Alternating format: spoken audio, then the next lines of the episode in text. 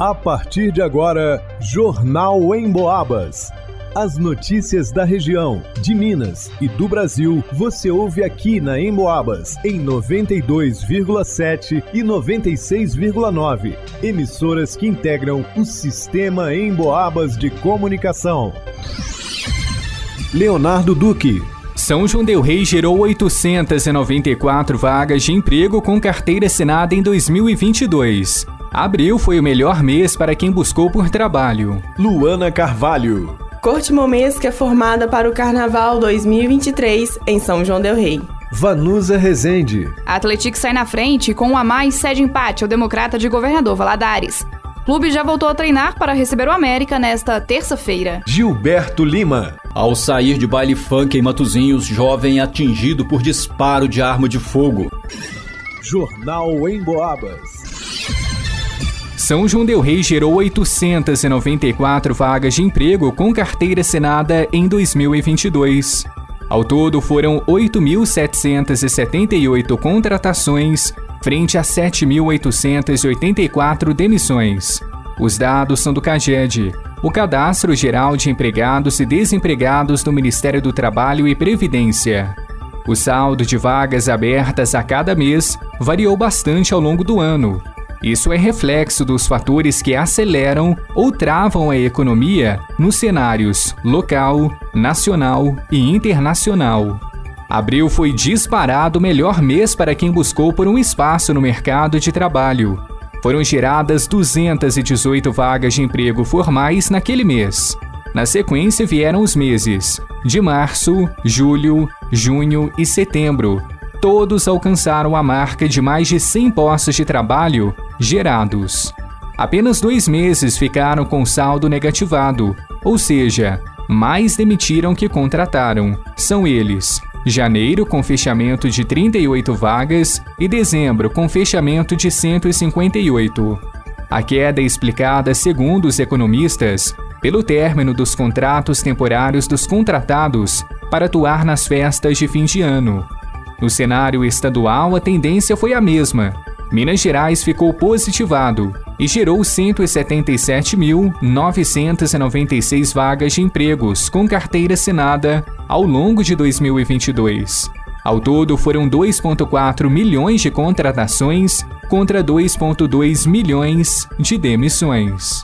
Para o Jornal em Boabas, Leonardo Duque.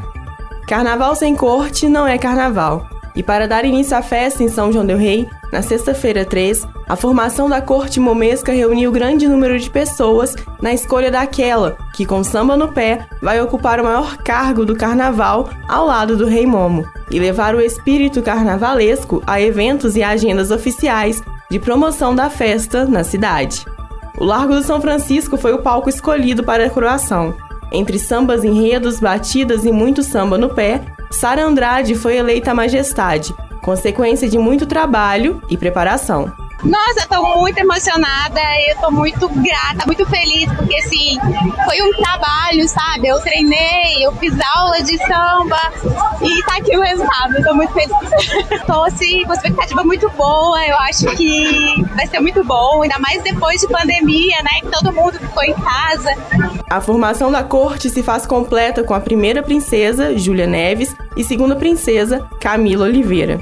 Júlia, representando a escola Bate-Paus, fala da emoção da conquista a minha relação com a escola desde muito pequena. Eu sou criada na comunidade, né? Toda minha família desfila, sei desfilou na escola, então para mim é um prazer e uma felicidade muito grande estar representando o Bate Paus hoje. Na hora que a gente recebe de fato um título, uma faixa, que a nossa ficha cai, a gente, nossa, sem nem palavras para escrever. Camila, que já foi princesa em outros carnavais, revive a participação na corte, mas com a emoção de como se fosse a primeira vez. A emoção é sempre nova, né?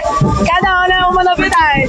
É igual desfilar. Cada ano é um sentimento diferente. E por falar em primeira vez, essa é a estreia do atual Rei Momo, Tonho Pereira. Tem, faz 42 anos que eu, que eu desfilo, ininterruptamente, né? Todos os anos. Eu comecei bem criancinha ainda e, e amo o que eu faço. A minha expectativa na primeira vez como Rei Momo, falei que eu, eu estou Rei Momo, eu não sou Rei Momo, né? O Rei Momo é o Roberto, tá afastado por doença, então eu estou Rei Momo. Mas eu, eu acho que o Roberto é o merecedor do, do título, né? Mas eu fico muito feliz pelo convite, tô adorando a, a experiência. Eu gosto muito de carnaval, sempre vivi é, dentro, da, dentro de, de escola de samba, dentro de barracão de escola de samba. Então, assim, era um sonho meu ser o Rei Momo, meus amigos sempre souberam disso. E nessa primeira experiência em si, eu tô adorando, tô gostando muito. Corte momesca formada, é hora de começar a festa.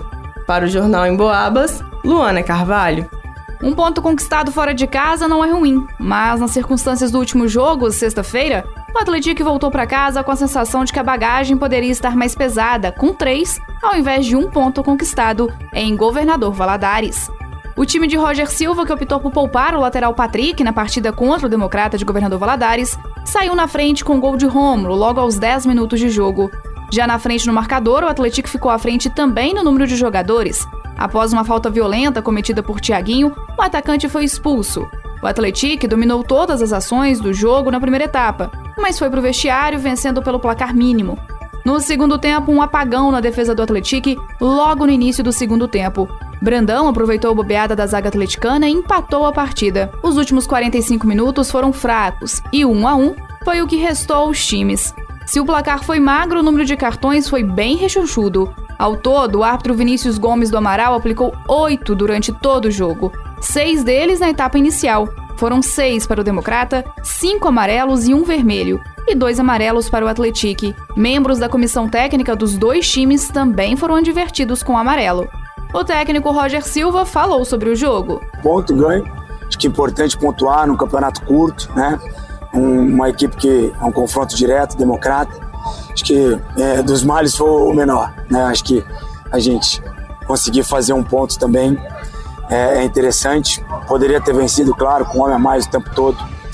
É, realmente um pouco decepcionado com aquilo que nós apresentamos, mas valorizar o ponto ganho fora de casa. Com o resultado, o Atlético ficou com cinco pontos em segundo no Grupo A. Nesta terça-feira, o Atlético recebe o América na Arena Unimed às 8 da noite. É, tem um grande jogo, né? É, a minha fala no vestiário é, é, é, que a gente não vai, com certeza, repetir uma atuação como essa. Tenho certeza que a gente vai entregar uma grande atuação, como a gente tem entregado, né? É, na terça-feira, dar uma resposta do nosso torcedor. Dentro de casa, contamos com o apoio do nosso torcedor. Tropeços vão acontecer, a gente sabe, né? É assim é o futebol, por isso que ele é gostoso.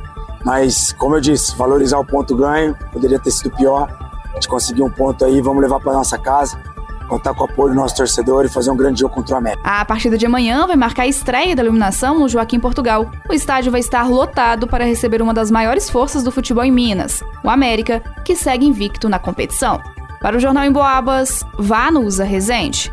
Na madrugada de sábado, dia 4, a polícia foi acionada e compareceu na rua Doutor Kleber Vasques Filgueiras, ao lado do Senai, no bairro de Matozinhos, e fez contato com o menor de 16 anos de idade e seu amigo, um jovem de 19 anos. O menor relatou aos policiais que estava em um baile funk num conhecido clube localizado em Matozinhos e, ao saírem do clube, vários indivíduos os agrediram sem motivos aparentes. Em um dado momento, ele e seu amigo conseguiram se desvencilhar das agressões e saíram correndo. Porém, ao chegarem na rua Dr. Kleber Vasquez Filgueiras, vários indivíduos o cercaram. Foi quando uma motocicleta com dois ocupantes, que vinha em sentido à praça de Matozinhos, os abordaram e o carona desceu da motocicleta empunhando uma arma de fogo e começou a ameaçar o menor. Nesse momento, o seu amigo usou um capacete de motocicleta para proteger a vida do menor e desferiu um golpe contra o agressor, que estava com a arma de fogo. O infrator então disparou em direção ao jovem